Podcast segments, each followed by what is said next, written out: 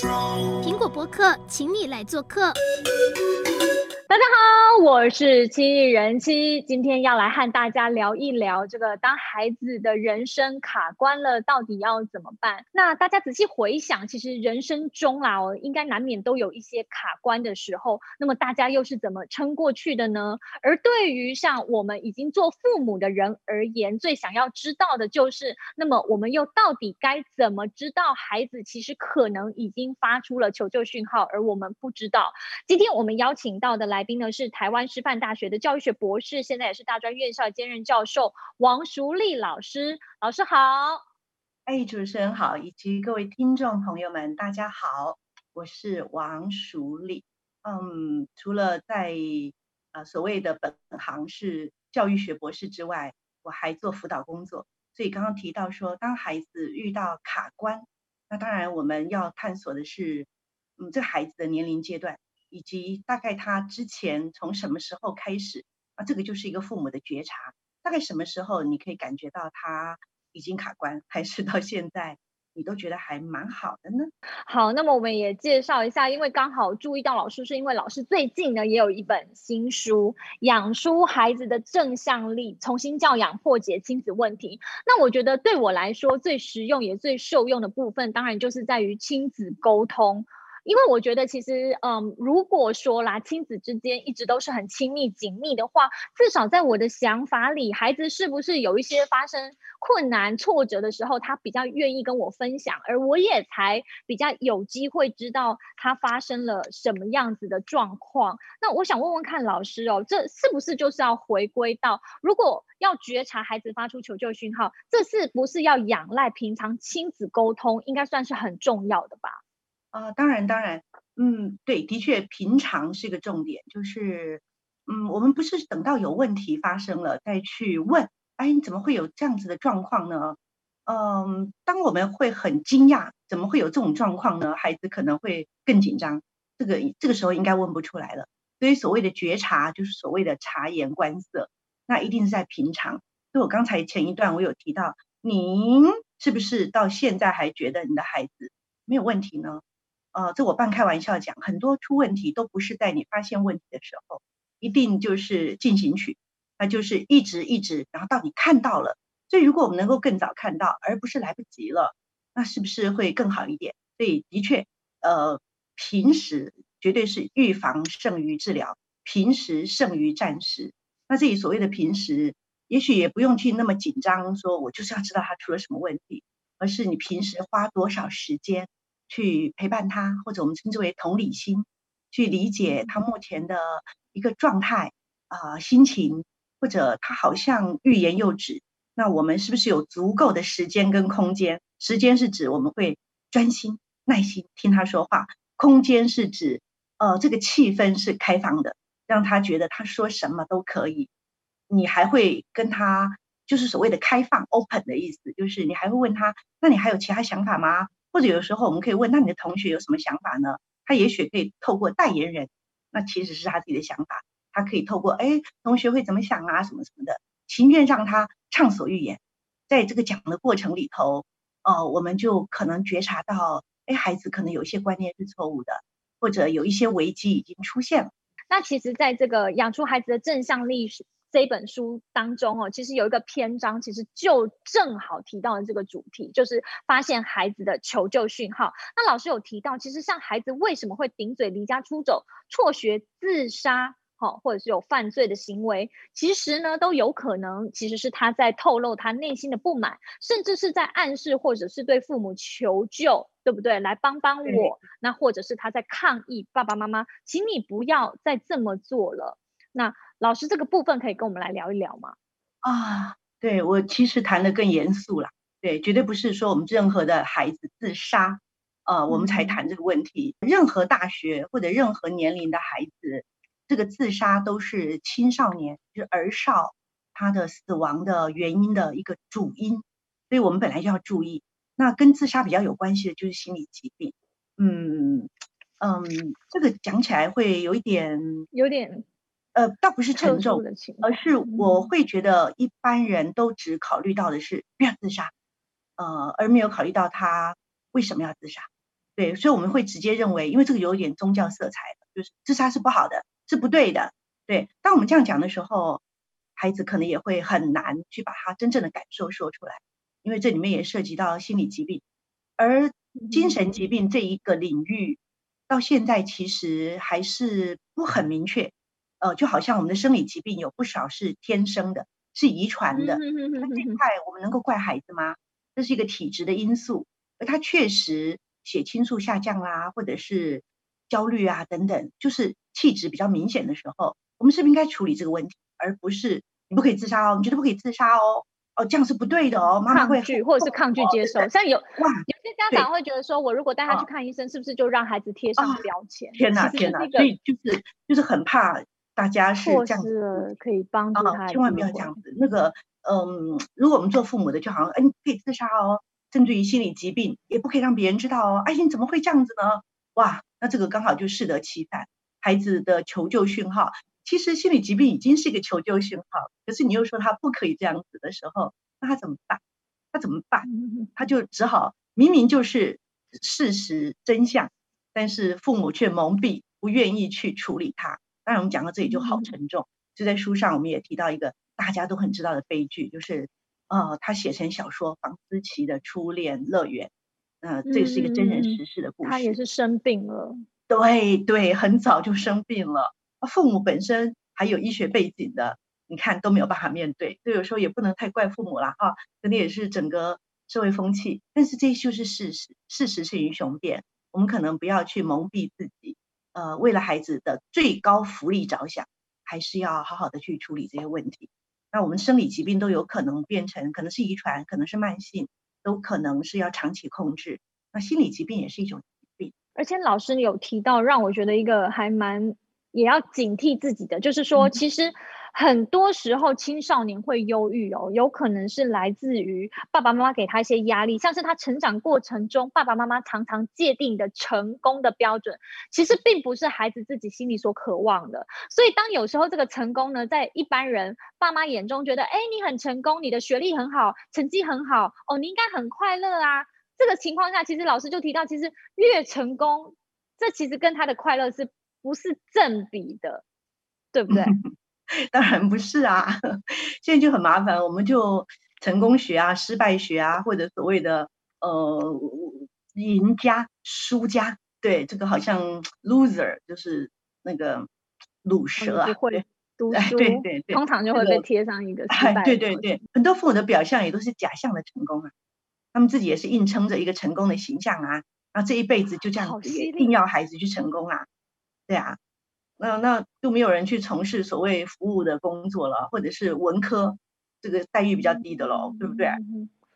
对，所以其实就是要看看说爸爸妈妈也要审视自己，说，哦、呃，你你自己，老师，你刚才话真的很犀利耶，我不知道会不会觉得让 很多人觉得被戳到，啊、对不对？啊，um, 就是说，其实有时候你你你看起来好像，其实这就是很多社会上的问题，就是你看起来好像你事业很成功，对不对？家庭很圆满，可是有时候你扪心自问，那这份工作让你觉得快乐吗？对对对。如果不是，然后你终其一生就是要被捆绑在那里的时候，嗯哼，啊，真的是一个又可以讲三天三夜的问题。好，那我们不能太离题了，我们还是回回过来重点。那我觉得其中还有一个很好的部分，就是老师有提到我这个常常有的迷思之一，我也想请这个现在还在跟我们一起收听的这个观众朋友想想看，就是你觉得去主动跟孩子讨论。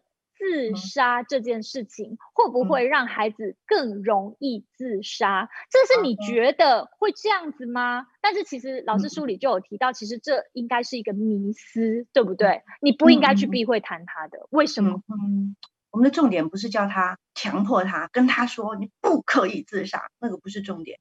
重点是，呃，当然我们是要防范，当然是要防范。可是更深层的就是他是怎么了？他目前的状态是怎么？嗯，忧郁症重度就可能导致自杀，哎，那那个是忧郁症造成的，而不是他想要自杀，能不能这样去想呢？如果你不这样想，那相对的，其实忧郁症也变成故意的，就是那你为什么就不振作起来呢？仿佛都是他的责任，他消沉，他振作不起来，他不想活，好像都是他，对，那我们就在怪罪他嘞。其实不是哎、欸，嗯、啊，其实你的男，对于大人来说好了，生理的疾病来说好了，你的血压高，你的血脂肪高，就是所谓的三高，是你故意的吗？是你故意的吗？当然不是啊，对不对？完全是，对，所以我们还是靠可以靠饮食啊、运动啊，可以去控制。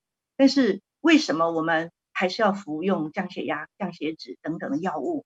哦，那这不是我们可以完全控制的嘛？那其实我们的心理疾病也是一样，或者我们的很多的系统，像呼吸你可以控制啊，快一点或者是慢一点，但是心跳你可以控制吗？啊，当然运动它就会比较快，可是你可能就不由自主的心跳越来越快，因为紧张，或者是你也没有特别的运动，你就是因为焦虑，对不对？那流汗或者是很多的内在。那那如果你跟孩子，如果你跟孩子聊自杀，嗯、你会怎么跟他聊？你今天想自杀吗？不会问的这么直白吗？哦、一种就是已经在他身上发生了，这个我们当然就要问，甚至于他就有表示了。那我们就要问。那我们先来讲，因为有发生过，你一定会问他。这这是等于同理的情况。对，假设没有，一般的家长就跟性教育一样啊，他有可能会害怕去触及，他会觉得说孩子不知道是不是反而不容易受伤害啊？我不要提醒他有这件事情，他是不是就比较不会去往这边想？这样子家长这样想是对的吗？但是万一是他的室友嘞，他很亲近的人呢，对不对？哎，所以呃，比较简单的就是有发生这样的事情的时候，就可以跟孩子谈。就可以谈。那如果因为最近的是大学嘛，那你家里有大学的孩子、高中的孩子，就可以跟他谈。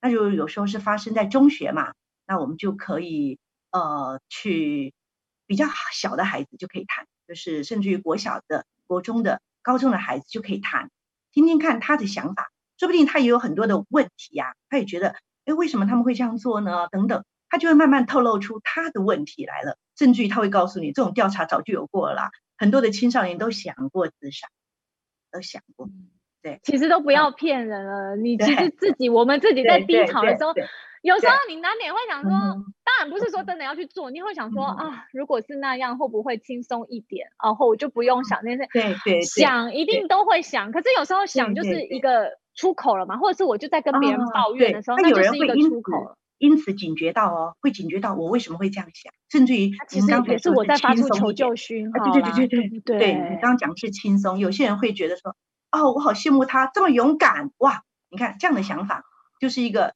自我就会觉察了，我为什么会羡慕他？嗯，对，那就表示我也很想摆脱。我是不是有在哪些困境有这样的倾向？对，那就要去面对那个问题，为什么我想要去摆脱？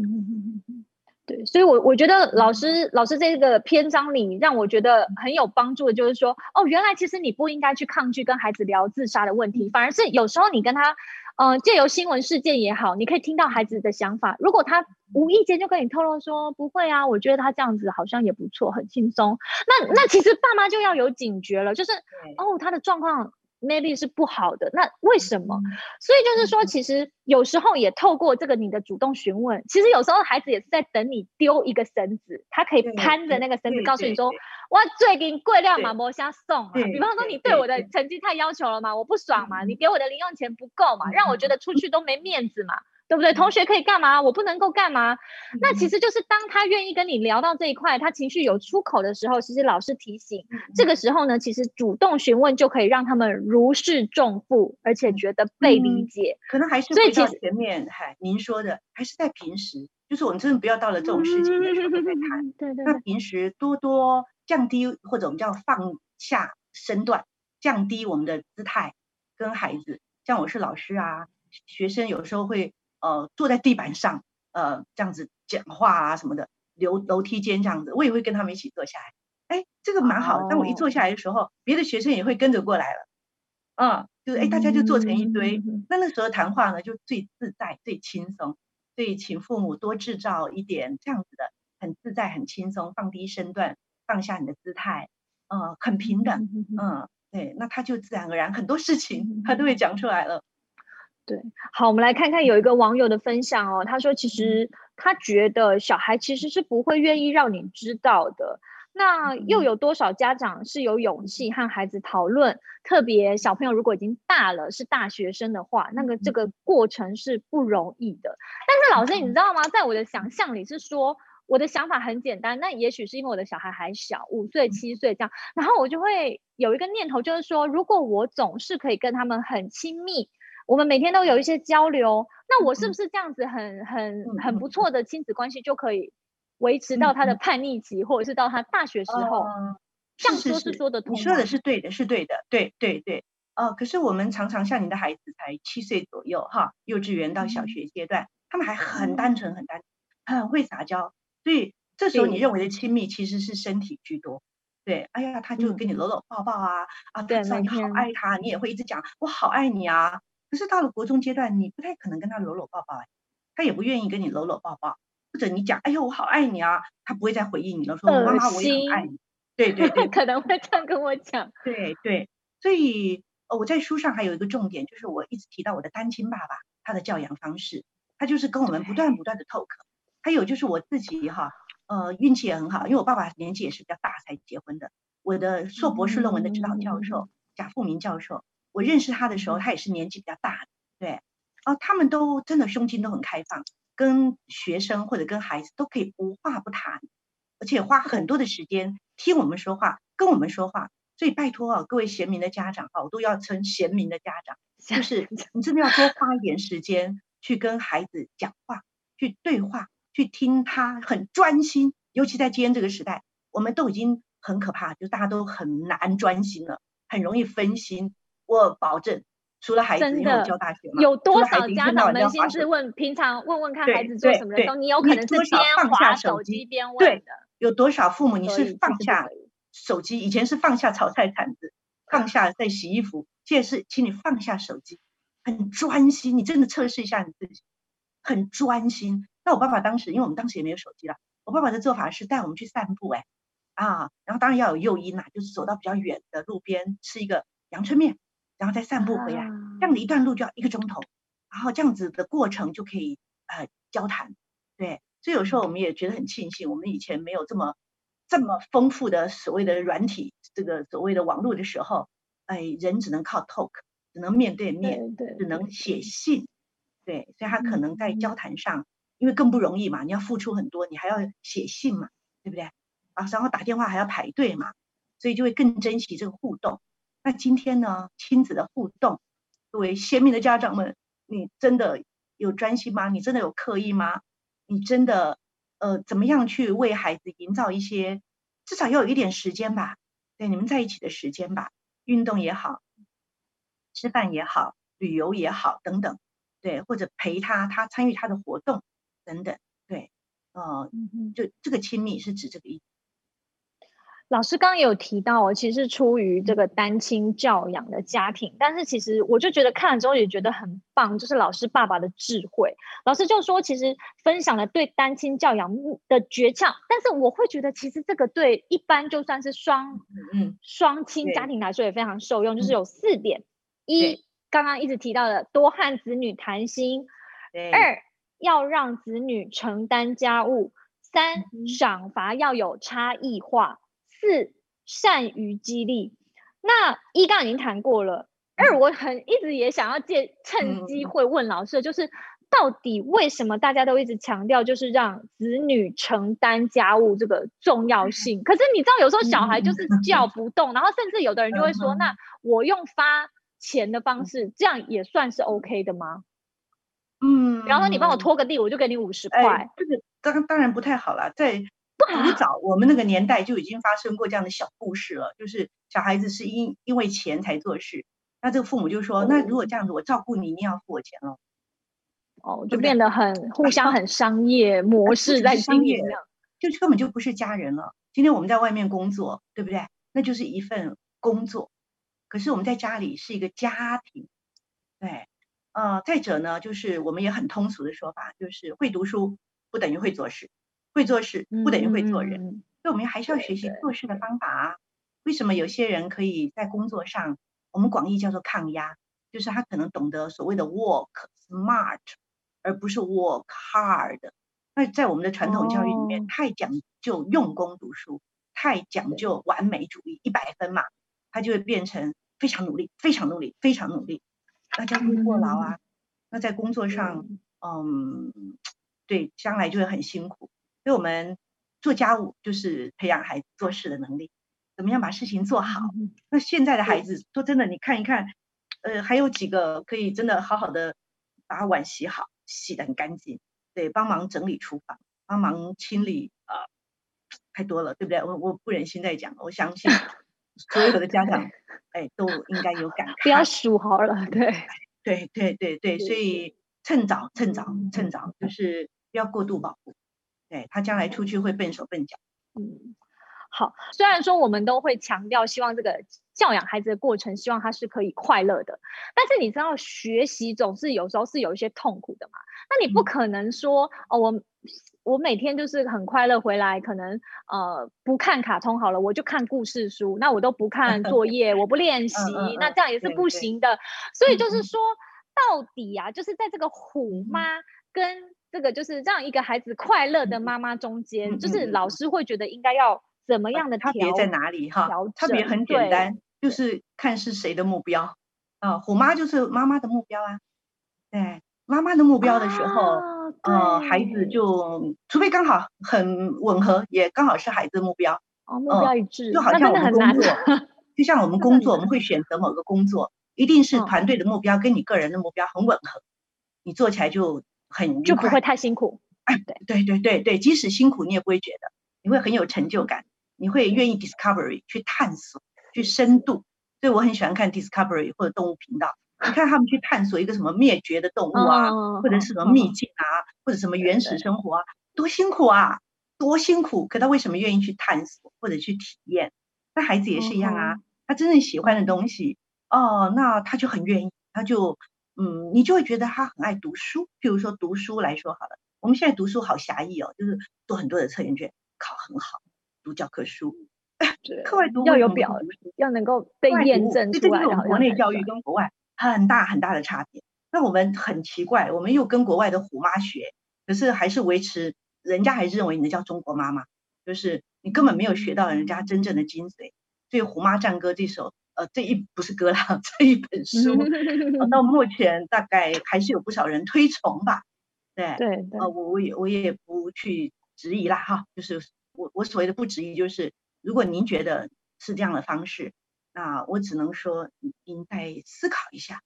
我我的做法就是，我会看个五遍吧，然后再去好好的想一想，嗯，这里面的问题。对，那如果你目前还想不到，因为你目前就跟那个 Tiger Mother 对一样，他只看到孩孩子的成就，而且他的孩子也表示谢谢妈妈让他们这么有成就的时候，嗯，maybe 我们只能说刚好 match 吧，刚好这个孩子也就是这样的倾向的孩子吧，maybe。老师，可是我有个疑问，就是说，你知道，如果说，嗯，希望课业有一定的水准，那我不会演，这真的是大部分父母的目标。那其实我们就是虎妈，但是有时候你要让孩子他的目标变成，就是，比方说，如果说你是让他自己定，那他他就可能跟你胡乱的定说，好啊，那我要定说我每天要看卡通超过三十分钟一个小时，这样，那那怎么办？那啊，我们也不能接受啊。呃，我我我家里的故事有一些我没有写哈，就是我有一段时间是后母，后母在我们家里，那后母她用的就是强迫读书的方式，对，强迫我们不准看电视，强迫我们一定要有多少时间，就是坐在书桌前面读书，对对对，都开玩笑的讲哈，如果他坐在书桌前面读书的时间可以跟成绩成正比，那你就把他那个椅子上粘一个强力胶，他就起不来，那他成绩是不是就一定会很好呢？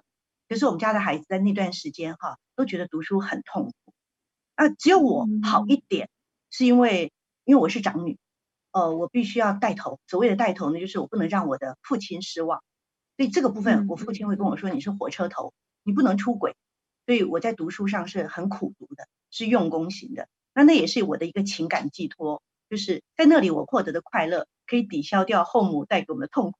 但是我的弟弟妹妹书就都念得很差。对，后来都是自动自发读书以后才变得很好。嗯，但我的意思是说，我们该怎么让孩子，就是比方说，希望他在我的团队中，他成为我团队的一员，跟我目标一致，这是可以做得到的吗？在不要成为虎妈的情况下？呃，呃，说真的啦，在台湾的教育制度哈没有改善之下，呃，高中就有所谓的第一志愿、第二志愿、第三志愿，大学就有所谓的顶尖大学、明星大学，在这个观念没有改善之下。嗯，我们可能一直会给孩子造成很大的压力。那这个压力就变成啊，你考不上那个顶大，你看看我们有一百五六十所大学，顶尖也才十所十一所，哎，那其他大学的孩子呢？整个以国家的国力来讲，是真的很大的损失，哎，很大的损失。所以我们真正是平等吗？真正有注意到学生每一个人他的权利吗？呃，所以如果我们真正注意到的时候，现在的一个理论已经很久了，叫多元智能理论，多元智能，对不对？嗯，至少现在已经发现有九种智能了嘛，每一种智能都有它的舞台嘛，啊、呃，对，那我们为什么就是局限在一定要什么数理逻辑，对，所谓的科技新贵。